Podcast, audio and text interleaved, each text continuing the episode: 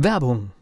Was passiert, wenn der Chef oder die Chefin eine Auszeit nimmt und die Angestellten auf sich allein gestellt sind? Christian Pukelsheim und Michael Habekorst beschreiben in ihrem Buch Radikal weg die Herausforderungen für Unternehmer und Mitarbeiter, welche Vorbereitung notwendig ist und worauf unbedingt zu achten ist bei einer Auszeit. Radikal weg, wenn der Chef ein Jahr Auszeit nimmt und das Unternehmen dennoch funktioniert. Erschienen im Mentoren Media Verlag www.mentoren-verlag.de der Unternehmer Academy Podcast. Wir machen aus Menschen mit Know-how Unternehmer mit Erfolg. Heute sprechen wir über ein Thema, das ist durchaus immer wieder auch mal mittlerweile in der gesellschaftlichen Kritik, aber natürlich Unternehmen oder Unternehmerinnen und Unternehmer, die streben Wachstum an. Und lass uns heute über Wachstum reden. Ja, ein Riesenthema. Ist unendliches Wachstum, ist das möglich? Ja? Zunächst mal so ein paar grundsätzliche Sachen. Ich habe letztens auch ein, ein schönes Video gesehen von dem lieben Herrn Lech, der gemeint hat, wenn die Natur, wenn das immer wachsen würde, wäre die Welt schon lange überwuchert mit Bäumen, mit Tieren, mit allem Möglichen. Also in der Natur gibt es dieses unendliche Wachstum nicht. Und natürlich gibt es, weil du kennst das, ich bin ja der Meinung, dass Organismen und das, das Wort Organismus, was man für ein Lebewesen, ob egal ob Pflanze oder Tier nehmen kann, und Organisation, was man halt für Unternehmen nimmt, gar nicht so weit auseinander sind. Wir sind uns aber einig, wenn dieses Naturbeispiel kommt, die Natur arbeitet mit Fülle und Menge. Absolut. Genau. Hundertprozentig. Deswegen Wachstum macht tatsächlich Sinn. Die Frage ist unendliches Wachstum und in welchen Bereichen. Das heißt, auf engstem Raum, also auf dem Markt, der zur Verfügung steht, immer mehr Wachstum, führt dann irgendwann zu Verdrängung und irgendwann zu Blut und sogar zu Kriegen, also im wahrsten Sinne des, nicht nur im Sinne von Red Ocean im Marketing und Blue Ocean, sondern im wahrsten Sinne auch zu kriegen. Welche Möglichkeiten haben wir denn noch zu wachsen? Ich glaube auch, dass Wachstum sinnvoll ist im bestimmten Rahmen. Der Harald Lech hat zum Beispiel gesagt, naja, warum können wir nicht wachsen in den Bereichen, die Sinn machen? Also erneuerbare Energien, alternative Sachen, neue Ernährungen, Energie aus Kernfusion und und und. Also das sind immer die Sachen. Es geht nicht um unendliches Wachstum, nur um das klarzustellen. Aber Wachstum ist schon sehr, sehr gut und wir reden davon, wir haben einen Verlag gegründet beispielsweise vor anderthalb Jahren und natürlich sind wir in der Wachstumsphase und wenn wir jetzt sagen würden, wir wollen gar nicht wachsen oder nur begrenzt, was ist das für ein Mindset? Ja? Das nur so viel zur Einleitung. Darum soll es mal so ein bisschen gehen und jetzt stellen wir uns die Situation vor, dass es darum geht, neue Märkte zu erreichen. Wie kriegen wir neue Märkte? Und mir ist eine wunderschöne Geschichte wieder begegnet oder wieder eingefallen, die ich schon sehr, sehr lange kenne. Die ist nicht von mir. Ich weiß aber auch leider nicht, von wem sie ist. Man möge mir verzeihen. Die ist schon uralt, aber sie ist immer wieder gut. Und ich habe festgestellt, du kennst sie nicht. Habe das auch im Vorfeld nicht verraten, sondern nur so angedeutet. Und zwar geht es da um Schuhhersteller, also Schuhfabriken. Ja, wir haben ja hier bei uns in der Gegend, du erkennst das, in Pirmasens war früher Schuhindustrie, ist heute ziemlich mau, weil die offensichtlich so agiert haben wie der erste Schuhhersteller, von dem wir gleich berichten. Dann berichte mal. Dieser Schuhhersteller merkt eben, Wachstum macht Sinn, aber der Markt ist gesättigt. Jetzt könnte man Verdrängungsmarkt und andere raus, aber andere bauen auch gute Schuhe, also hm, nicht so ganz einfach. Also wie machen wir das? Und dann gucken die so auf die, in dem Büro vom Chef steht so ein Globus und dann guckt er so nachdenklich auf den Globus, ja, so ganz verträumt, so meditativ und auf einmal sieht er da auf dem Globus, der ist so gedreht, dass er Afrika sieht. Dann denkt er, Afrika? Verkaufen wir nach Afrika? Nee, keinen einzigen Schuh verkaufen wir nach Afrika. Und dann ruft er seinen Vertriebschef und sagt, du schick mal bitte einen Vertreter von uns dorthin und guck mal, wie sieht denn da der Markt aus? Brauchen die vielleicht Schuhe von uns? Dann schickt der Marketingchef einen Handelsvertreter, so nennt man die ja, glaube ich, nach Afrika. Der macht eine große Rundreise quer durch Afrika und nach ein paar Wochen ruft er da an, zu Hause im Laden und sagt, du Leute, Schickt mir ein Rückflugticket. Das macht überhaupt keinen Sinn hier. Also hier kriegen wir keine Schuhe verkauft, weil 98 Prozent der Bevölkerung läuft hier barfuß rum. Ja? Die brauchen keine Schuhe. Das ist völlig sinnlos. Ja? So, also das war's dann mit dem Wachstum in Afrika. Keine neuen Märkte. Zeitgleich ist aber einer der Mitbewerber, die auch Schuhe herstellen, gibt ja so zwei Brüder, die so zwei Schuhsportgeschäfte gegründet haben, mal als Beispiel nehmen. Und die kommen auf dieselbe Idee und denken, oh, ich habe gehört, die fahren da nach Afrika. Lassen wir uns mal auch einen Handelsvertreter dorthin schicken, nach Afrika, um mal zu schauen, ob es da einen Markt gibt. So, und der fährt dort rund, macht dort eine Rundreise und nach ein paar Wochen ruft er zu Hause an, Leute, baut sofort an, fahrt die Produktion hoch, macht alles möglich, schickt mir containerweise Schuhe, die laufen hier alle barfuß rum. Die, jeder braucht von denen Schuhe, 98% laufen barfuß, die brauchen alle Schuhe. Und das ist so die unterschiedliche Sichtweise der Welt, oder? Ja, und oft ist es halt tatsächlich das Mindset, ne? Wie schaue ich mir einen Markt an? Wie schaue ich mir einen Markt an? Ich fand diese Geschichte sehr beeindruckend, als ich es zum ersten Mal gehört habe. Und mein Klient diese Woche, dem hat das auch was gegeben und hat, er hat es verstanden. Und genau so funktioniert das, glaube ich. Ne? Dass wir sagen, ja, das gibt's noch nicht. Das ist hochspannend. Natürlich dürfen wir ja auch immer kritisch hingucken. Ein anderer Klient hat diese Woche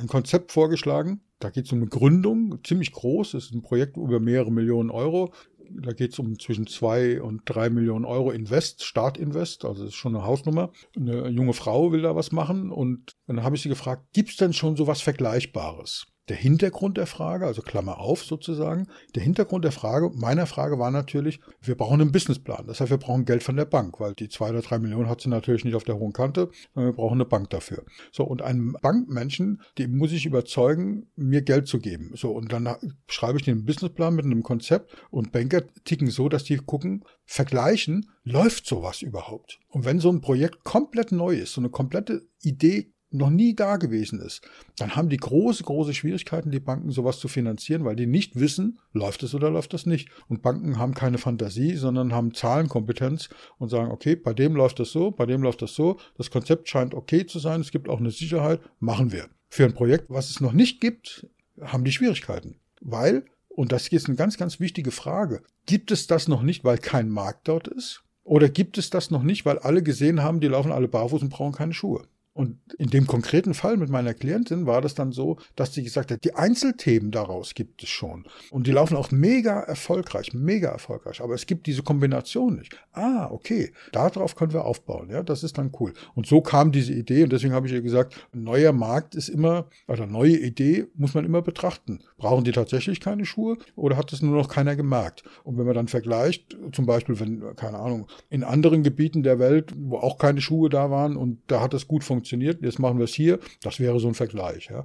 Das heißt, man muss immer ganz genau hingucken, unendliches Wachstum geht nicht, aber sinnvolles, ich hätte beinahe gesagt, artgerechtes Wachstum, ethisches Wachstum, ja klar geht das. Ne? Und da sind wir wieder bei unserem Lieblingsthema, wie groß die Rolle des Mindsets, der eigenen Gedanken, der Sicht auf die Welt ist, ist, glaube ich, unfassbar umfangreich und groß, oder? Ja, ist es auch, weil daran siehst du einfach nur die Chancen und Möglichkeiten, wie du Dinge durchdenkst, ja. Und manchmal kannst du auf das Beschränkende schauen, aber besser ist es immer auf die anderen Dinge zu schauen, ja. Da sind wir auch beim Mutthema, was wir dann am Ende nochmal ja. geliebten Satz halt sagen, weil sie hat jetzt mehrere Jahre gebraucht, bis sie sich getraut hat, das in die Welt zu bringen und hat mich jetzt halt gebucht als Berater, wo ich sehr froh bin. Auch übrigens, wie funktioniert Marketing? Warum ist er auf mich gekommen? Weil ich eine Freundin von ihr vor zehn Jahren begleitet habe in einer ähnlichen Situation, auch mit Null gestartet, auch eine Riesenfinanzierung gebraucht und die ist heute mega erfolgreich, ja, arbeitet noch drei Tage die Woche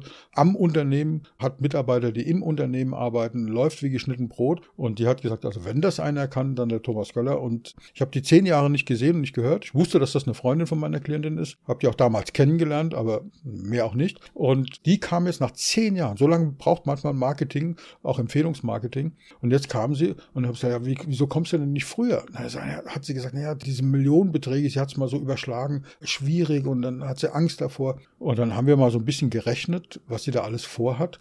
Und ich sage, hast du schon mal Excel gequält? Hast du schon mal eine Tabelle gemacht? Weil wir kriegen diese großen Zahlen im Kopf nicht hin. Und dann haben wir so ganz, ganz überschlägig mal das Potenzial rausgerechnet. Ich habe dann mal ausgerechnet, also mit den Zinsen von heute, zwei Millionen. Was brauchen wir da roundabout? Also wir brauchen da mindestens 10.000 Euro im Monat Zins und Tilgung, mal so ganz grob gerechnet. Ja, bitte nicht nachrechnen, es können auch zwölf sein oder auch so elf oder irgendwie auch immer. So roundabout, so in dem Bereich brauchen wir Zins und Tilgung.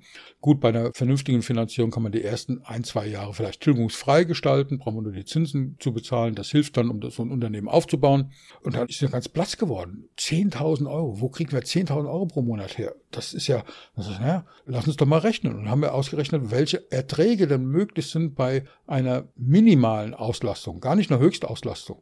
Und dann kamen wir schnell auf Beträge, die zwischen 30 und 40.000 Euro pro Monat sind. Und dann sieht das wieder plötzlich ganz anders aus. Also da darf man mutig sein und neue Märkte angucken, auch wenn hohe Investitionen notwendig sind. Ja, wenn es einfach wäre, könnte es jeder. Ja. Aber es ist am Ende des Tages verblüffend einfach, wenn man es richtig betrachtet.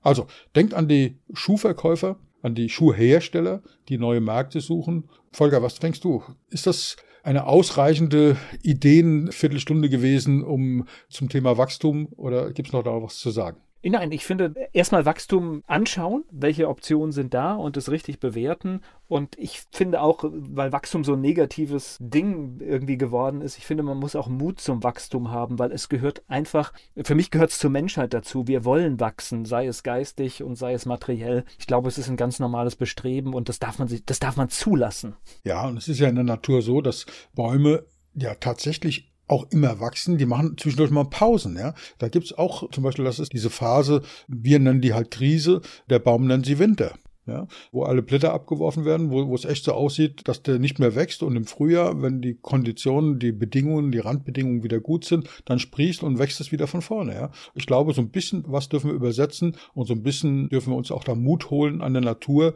Ja, wir sind jetzt in einer Winterphase und zwar nicht nur von der Jahreszeit, sondern vielleicht auch von der Konjunktur. Ja, wir dürfen uns gesund erholen, wir dürfen Atem holen für die nächste Wachstumsphase und witzigerweise, es gibt eben auch Unternehmen, zum Beispiel unser Verlag, den interessiert das überhaupt nicht. Uns interessiert es überhaupt nicht. Wir sind in einer massiven Wachstumsphase und haben richtig Spaß an der Sache. Also auch wieder einer der weiteren vielen, vielen Mutmacher. Ich glaube übrigens, weil wir ja auch durchaus gerade von Krisen heimgesucht werden, ich glaube gerade in Krisenzeiten sind auch die besten Wachstumschancen. Absolut, das sehen wir immer wieder. Das sind vielleicht nicht die Mehrheit, aber es, wenn man das intelligent macht, das beweist die Historie ja ganz, ganz eindeutig. Große Unternehmen sollten Zeiten entstanden aus dem Bedürfnis heraus, da etwas anders zu machen, sich neu aufzustellen, neue Ideen zu kreieren. Und wie Professor Seibert immer gesagt hat, wenn du 3000 Bücher in der Garage stehen hast, dann fällt dir ein, wie du die vermarktest. Ein schönes Bild.